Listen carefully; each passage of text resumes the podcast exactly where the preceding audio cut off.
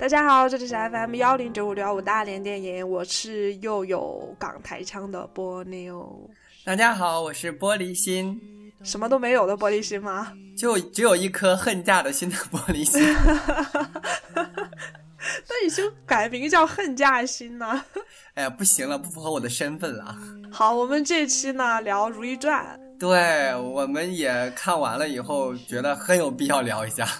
好像有点滞后不过，我感觉就是各种那种热潮，你知道，其实也就几天，它也就大结局的那几天就刷爆朋友圈、微博什么的。好像我们现在在，你知道，在聊是不是有点晚？怎么会呢？这说明我们节目不是蹭热度的节目啊。我们就是节操是吧？对呀，我们就是实打实的做一个有质地、有内涵的节目，我们绝不蹭热度、蹭流量。啊，我们节我们节目我们电台就是如意本意，是不是？对，坚守自我的如意本意。就为还有录这个节目，一是因为我们看到有听友留言，我们也觉得，对，就是大家有这个需求嘛，我们都要满足。对，所以下次大家在下面留言哈，留言让波妞脱衣服，我们看看他会不会满足大家。我觉得大家应该会来 Q 你吧？不会不会，反正我们看我们两个人之间谁更有一颗骚动的内心，听友应该很清楚吧？你请有骚动内心的人脱衣服，没有什么意义嘛？就要请那些千年不动的冰山雪女脱衣服才有看头啊！然后他们就开始，然后他们就开始 Q Rainy 怎么办？Rainy 说：“我给你们直播喂奶吧。”那尺度也很大哈。我们拉回来啊，一是因为听众要求，二呢是因为就是我们两个主播当中有一位的啪啪啪打脸了。这脸响的呀，啪啪的呀，我都不好意思说他。再加上我脸又大，是吧？对呀，声震九天的响，带回声的那种，是吧？呃，就是没有办法，就他实在是从他从他八十级往后，你知道吗？就是整个，你这打脸打的也好晚的，你这可不是这样跟我说的呀。七十多吧，七十多吧。不是，就先这样，就是我们俩第一次聊到这个剧的时候，就这个剧好像我们俩只看到了第五十八集、五十九集那个样子哈。然后，然后后来呢？我因为一段时间工作太忙，没有办法追下去。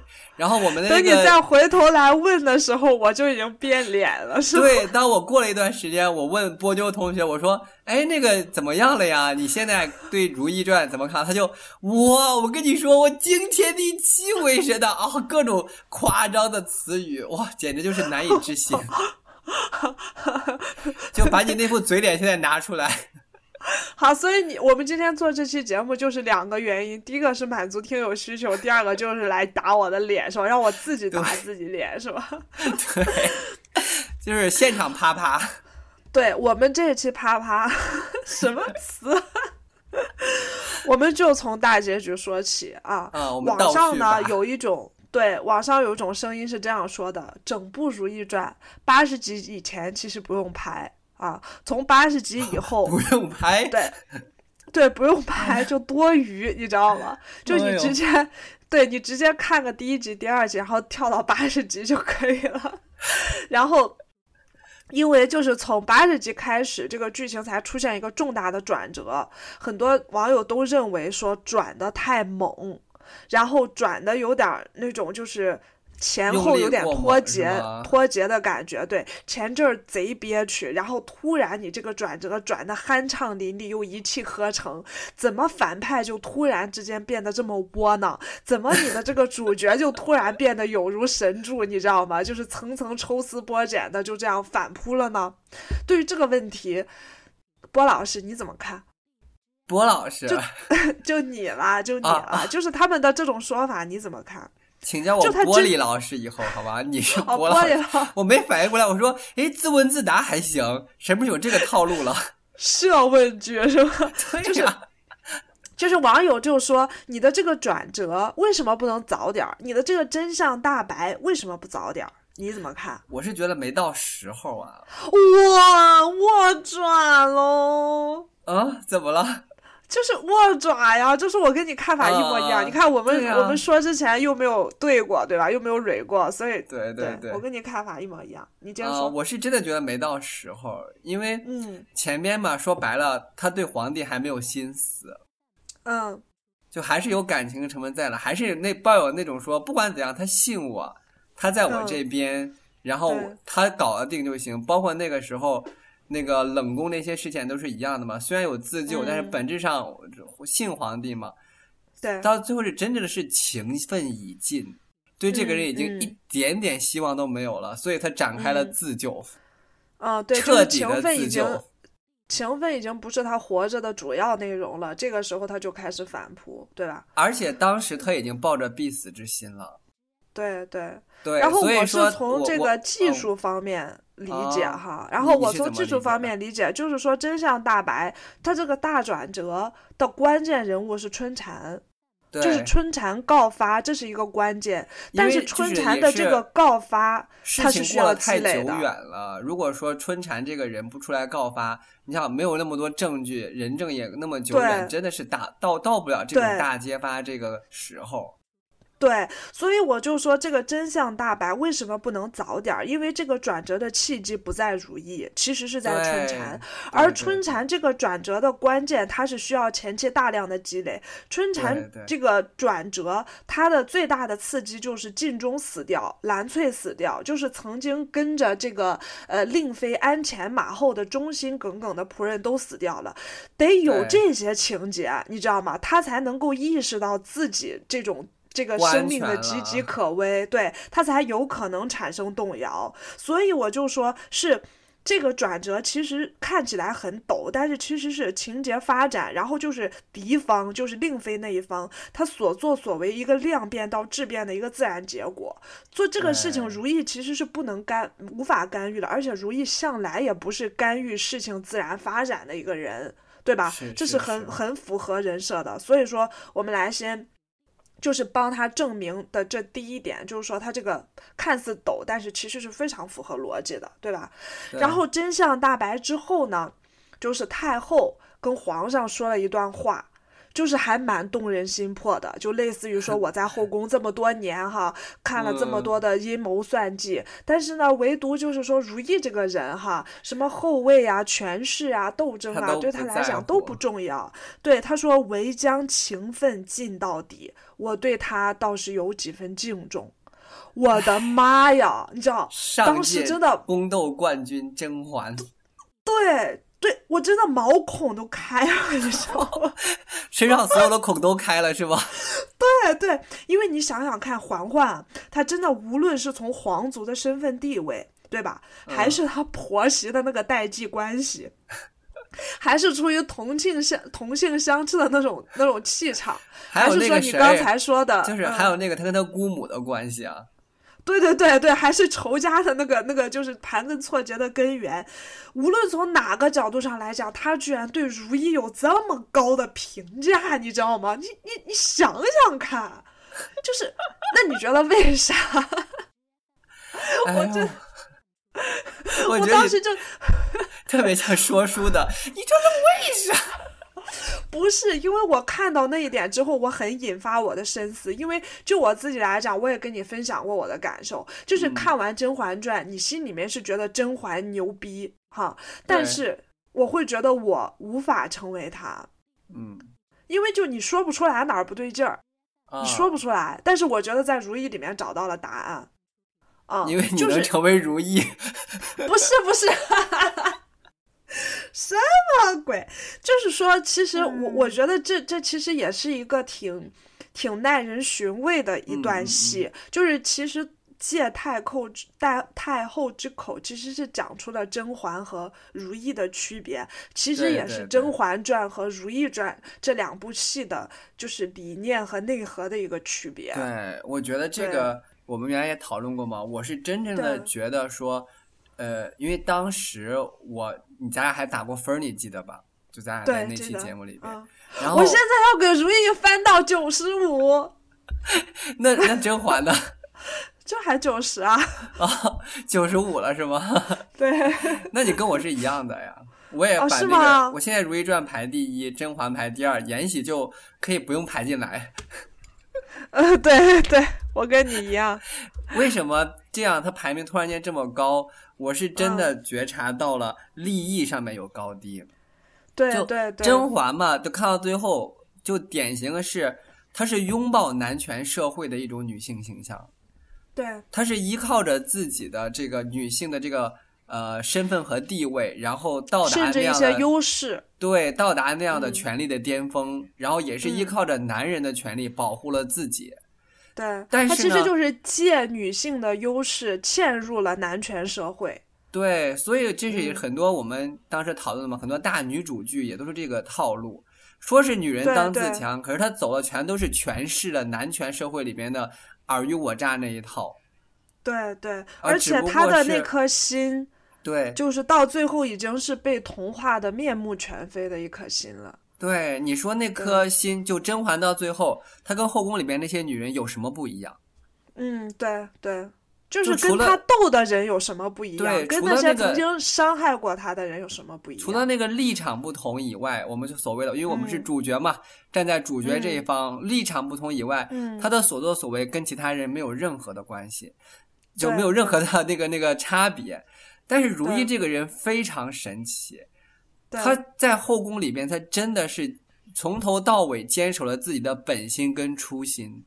他就是因为皇帝爱他，他爱皇帝，所以他要去当皇后，想要跟皇帝走在一起。那么当最后发现自己不爱的时候，他就殉道了自己的感情，也用自己的生命也纪念了死去的青樱跟弘历。所以他整个的一生是一个爱情的悲歌，真的要这样说。他所有的从头到尾的这些，就我们常常会说如懿太弱了都不宫斗，然后当时我不是跟你说吗？那个周迅在采访里面说，他说我他觉得如懿这个角色不能够斗，因为他很纯，就纯洁的这个纯，所以说我后来看完发现真的是这个样子的。你想想看，在那样一个时代背景下面，有这样一个女性，不为权势而活，不为男人而活，为的是自己的爱情而活。而且不是为了那个男人的爱情哦，是为了自己的爱情。嗯嗯，这样的一种女性形象，真的是不要说放在对，就真的很觉醒。放在那个时候，就放在现代电视剧里边，都太少有了。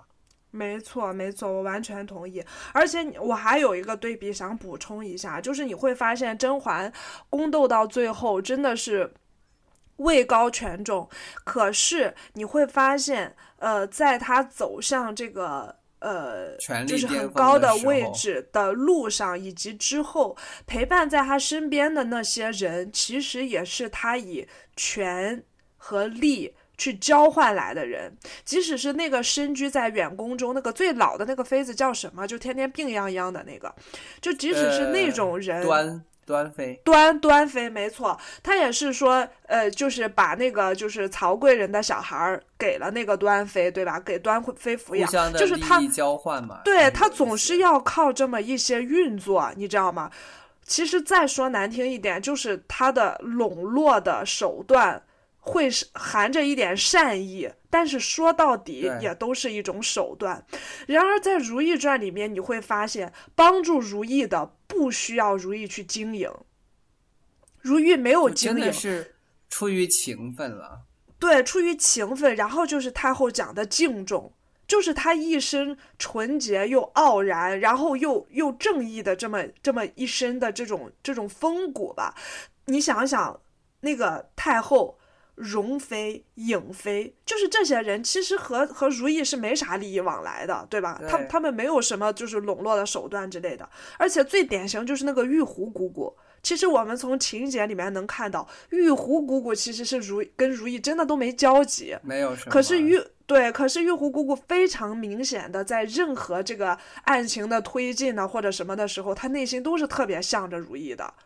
对吧？就是这些人物也能从侧面烘托出来，如意这个人，当时他虽然作为一个悲剧的觉醒者，但是其实他是有一种感召力在的，有人格魅力在。对对对。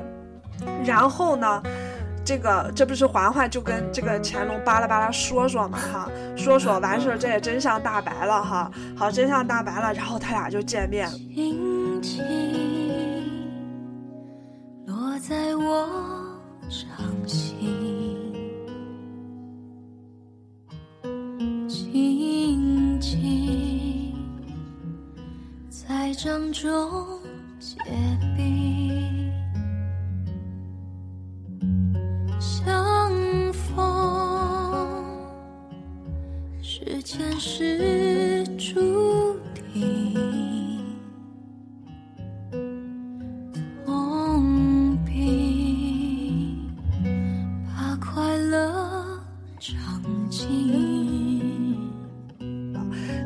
看过原著，我听说这个见面的戏是有改编的。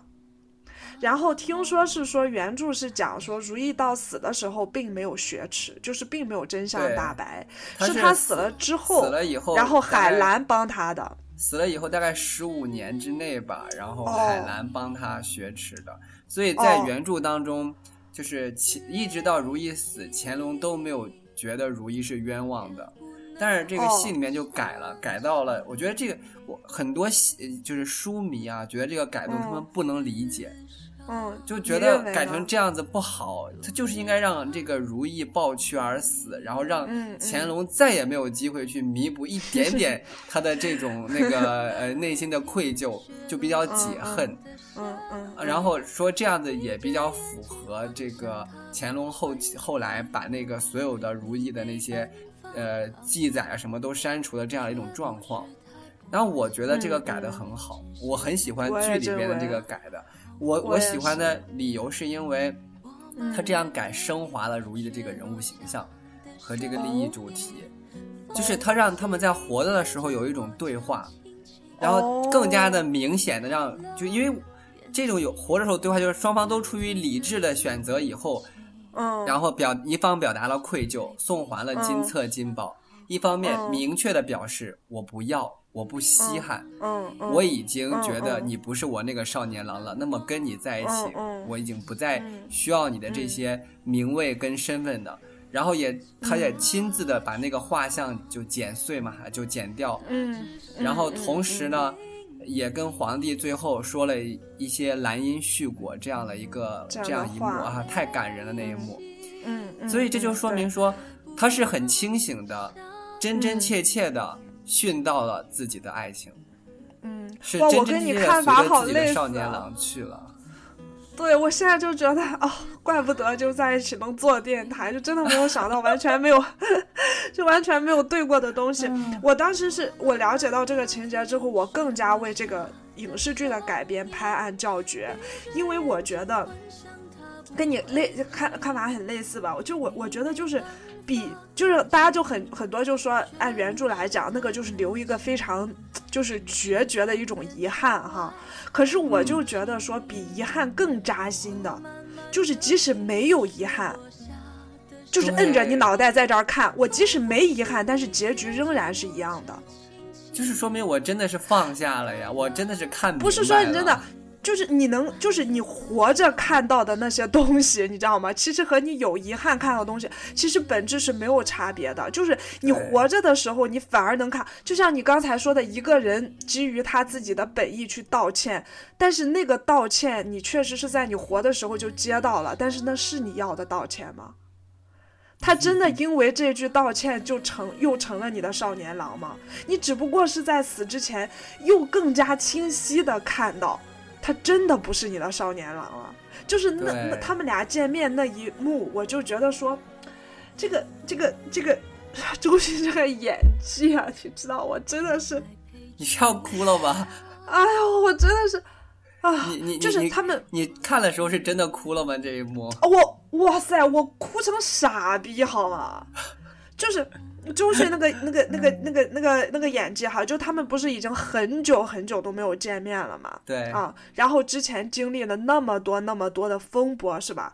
然后初见的时候呢，我觉得如意心中是那个眼中是有一种呃一种久违的一就就是见到故人的那种亲切温对那种温和温柔在的。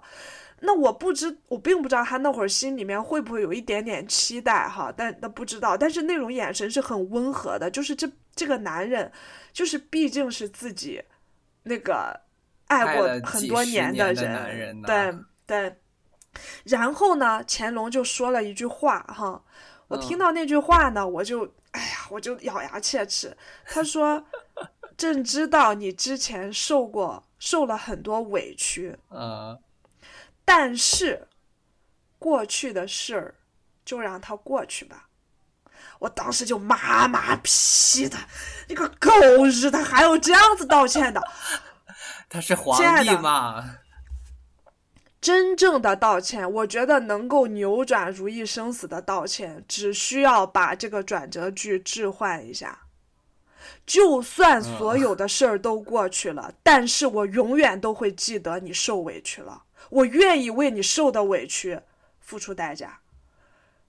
我觉得就是就是这么一个但是的前置和后置，你就能看出来一个人的心性，你知道吗？他说：“你就算是受了委屈，但是过去的事儿就是过去了，这说明什么？就他还是以自我、以现在、以当下为为核心。然后他就开始说什么测保啊，怎么怎么样，就是希望你收回去。你看那个周迅，亲爱的，就是当时他那个满眼暗淡下去，那种失望。”你知道吗？那种，那种绝望，就是说，我的天呐，都什么时候了，你他妈还在跟我讲测保，就是，就是那种。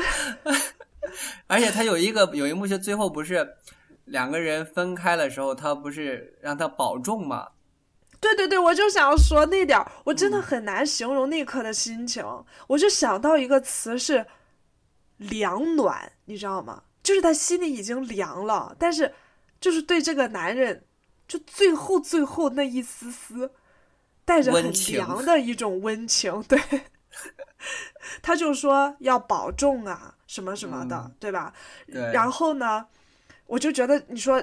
这么乾隆，你口口声声说你爱他，怎么怎么样，他都病成那个样子，你竟然看不出来，你知道吧？就竟然看不出来，他他的眼神，他的整个身体语言都是在跟你诀别了呀，你居然感受不出来。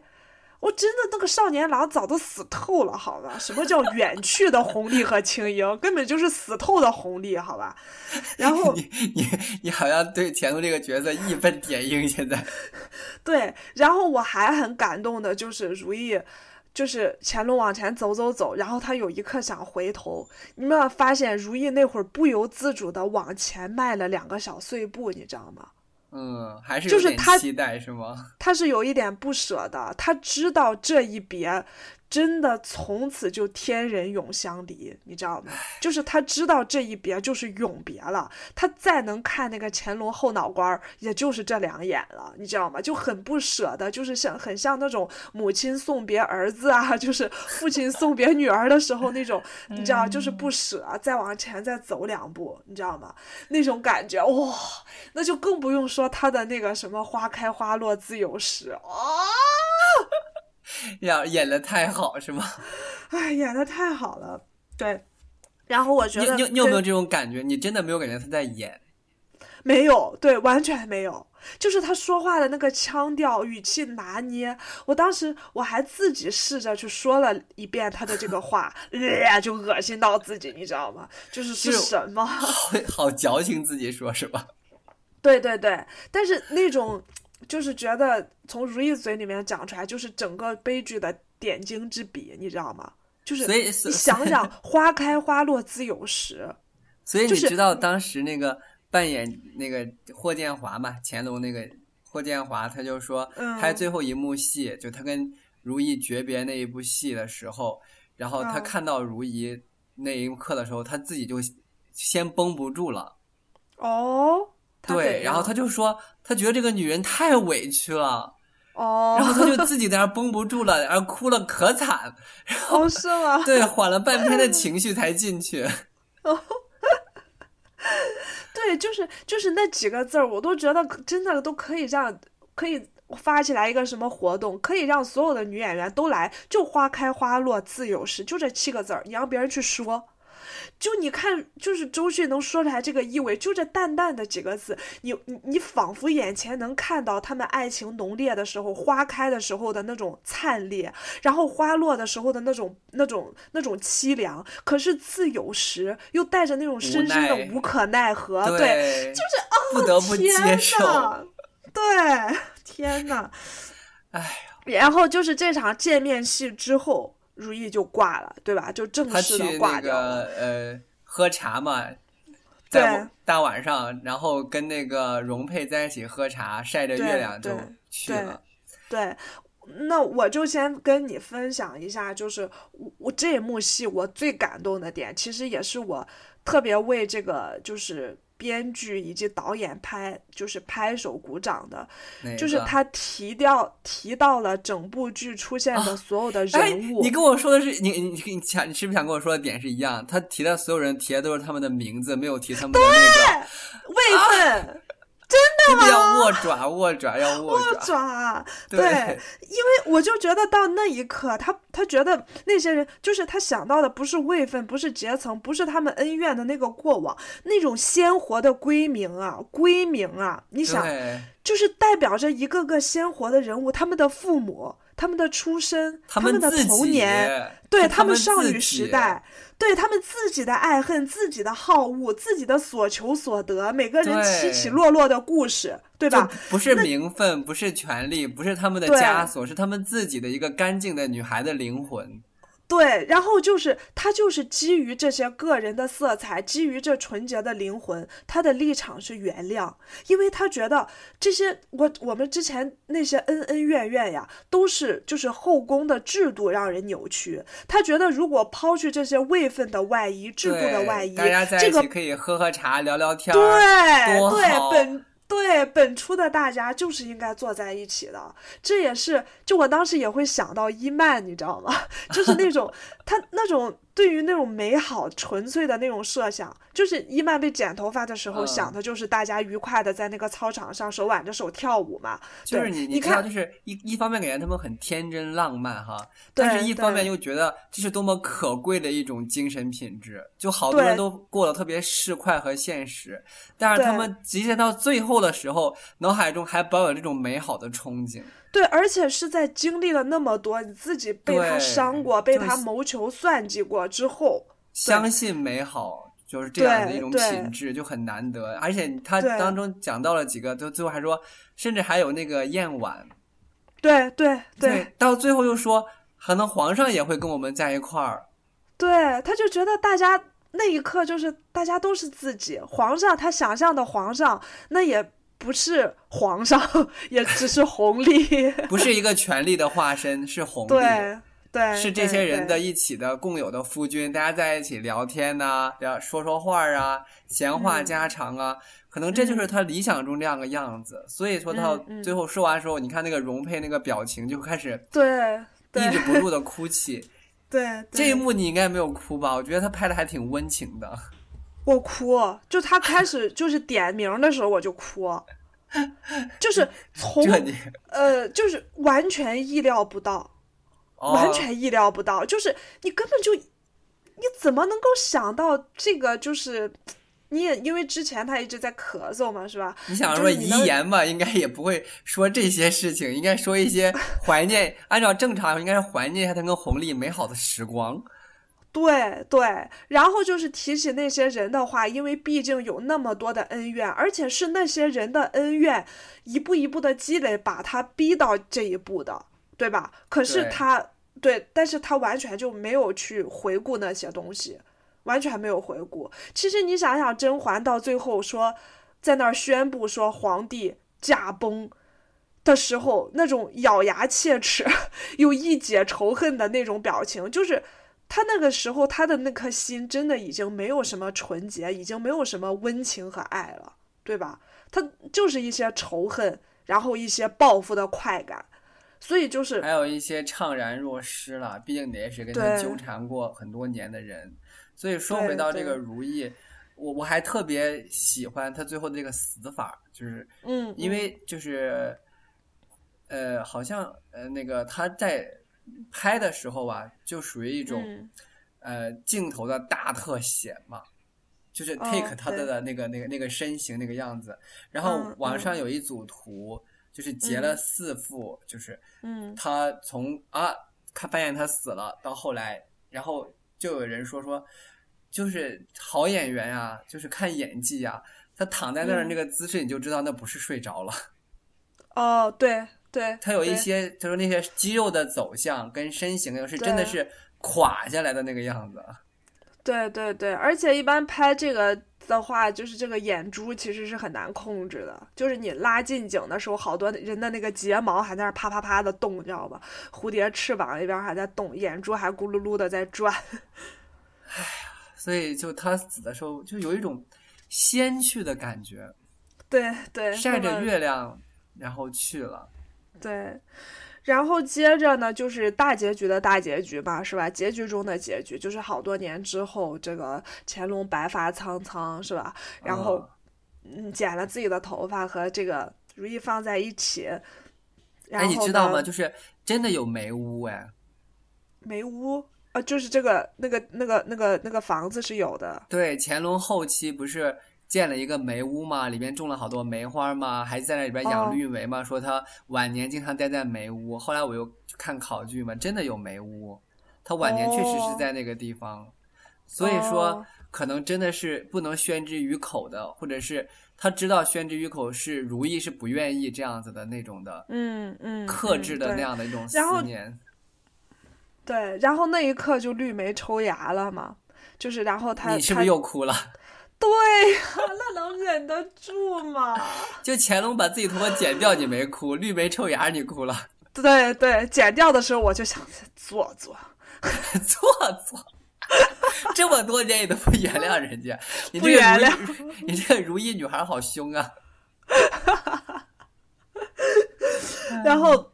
就是绿芽抽眉的时候，你真的就又会想起来如意说的那句话：“花开花落花落自有时。”对，那会儿如意死去的时候，那是花落了，你觉得悲凉。那现在这个时候花开了，但是一切还是不可控，对吧？就是。最后一幕不是那个，就是还是想象如懿过来过来，对对对，想象是如懿出现的，所以我在想，是不是也是导演有意的给我们一个美化一点的这样的形象？意思就是说，可能经过这么长多年的思念跟悔悟，乾隆终于也回到了那个少年郎的状态，所以他死的时候绿梅又开了，如意来接他的少年郎了。哇，是的吧？应该就这个是我当时一种解释，我理解。我想说，啊，可能绿梅开放证明如意就是他的灵魂来了，来接乾隆走了。然后他俩终于就是因为毕竟也是可能经过这么多年，就像刚刚说的嘛，乾隆也终于幡然醒悟，最后把自己的头发剪掉。他就是这戏里面演是如懿死之前是知道自己要要死了。所以他提前就把那个信都准备好了嘛。乾隆死之前也是知道自己要死了，所以他就把那个盒子找到，把自己的断发就是头发剪掉放了进去。所以他们就是大限将至都有预感。那么在他们死之前做这个事情，就是非常有深意的一些事情跟一些话。像如意，她就是又回顾了自己那些美好的想象，啊，然后里边还想象有皇帝嘛，然后可能。他已经去跟那些人在，就是另外一个世界相遇了，然后到了皇帝那里，就是他那一刻来接他了，所以最后出现的是他，他那个第一集的时候那那一两幕的那个场景，我觉得就很，是不是 会好一点？你是你在干嘛？你怎么了？你哭？为什么被你解说了之后这么难受？就。爱情就这么不容易，如意太不容易了呀！就这么多年了，他的少年郎终于又回来了，然后绿梅也开了，他来接他了。嗯，啊，平复一下心情。这还有我就没有，我绿梅多了就没有想，绿梅开了我就没有想那么多，你知道吗？然后。那你那你哭啥？就是我我我就感觉到说这个这个这个乾隆就就就就挂掉之前，只是说在想着如意年轻的样子，但是你一说他来接他了，他他的少年郎又回来了，我就觉得，然后你又说那个绿梅是如意的灵魂，我靠，啊，好的。而且你看，他那么多年，他都养那个绿梅都没有养活，如意也没有，而且绿梅就是养不活，以后如意慢慢的也就死了嘛。对对，然后如意后期还拿药去喂那个绿梅，都没有用。对呀。所以就这个戏到最后，我觉得利益啊各方面都得到了升华。记得千万不要用传统的宫斗戏的这种戏剧冲突来看，那样你就看偏了。对，利益不在此。然后如懿这个角色真的非常的鲜明。说到这个，我稍微补充点历史知识吧。嗯嗯。因为很多人说这部戏就瞎编乱造嘛，不符合历史啊。说乾隆最爱的肯定就是那个第一个皇后孝贤。啊，对，然后到最后跟他一起死的时候，呃，那在那个棺椁那个墓穴里边放的也都是令妃啊这些人的那个呃尸首，然后呃如懿的尸首都放到了纯贵妃的那个那个陵寝里面去，然后就说呃肯定是不喜欢，确实史书各方面记载都没有，嗯，然后我们要看到这样一点，但是已经确定的历史的文本里面有这样一些记载，第一，如懿的确是断发了。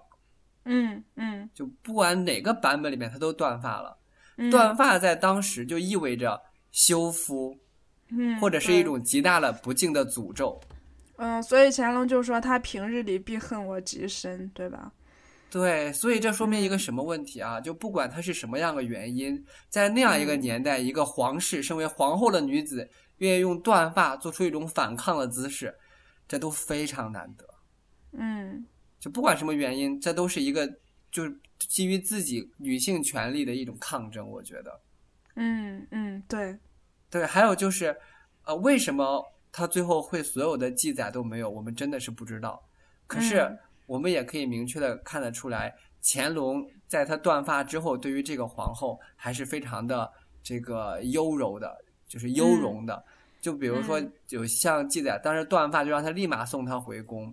一开始前两天是很还是很着急的，后面几天就说可以慢慢的回去，让周围的这些官员可以做接驾呀、做接待呀什么的。对，可见他也不是完全的丧失了理智，而且在这个呃第二任皇后跟乾隆当皇后之前，也是数度进封。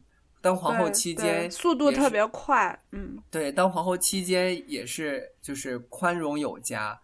没有什么不好的言语传出，嗯，所以说你说突然之间他出于断发，然后坊间有很多传闻，那我不管怎样，我觉得这个这一个皇后都是历史上所有皇后里边非常独特的一位。对对对。那现在《如懿传》里边这个解说啊，我是觉得，反正我是很吃这口的，对，我也是，对，因为他。做出断发这个角色就非常的那个什么，就是能够体现他这个个人的情绪。对对，好的好的。好，那我们今天就讲到这里了。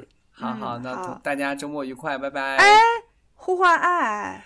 哎，希望遇到一个爱人，让我不离不弃，不要像如懿跟这个乾隆一样，然后走失掉。希望我跟他永远都是少时的模样。希望跟他一起看花开花落。然后不要自由时，好，好，大家周末愉快，拜拜。外面的世界特别慷慨闯出去我就可以活过来。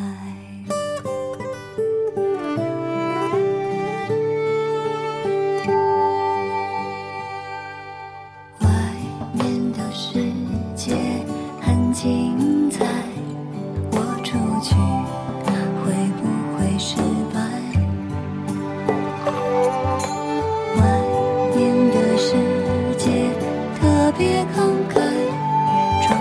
去，我就可以活过。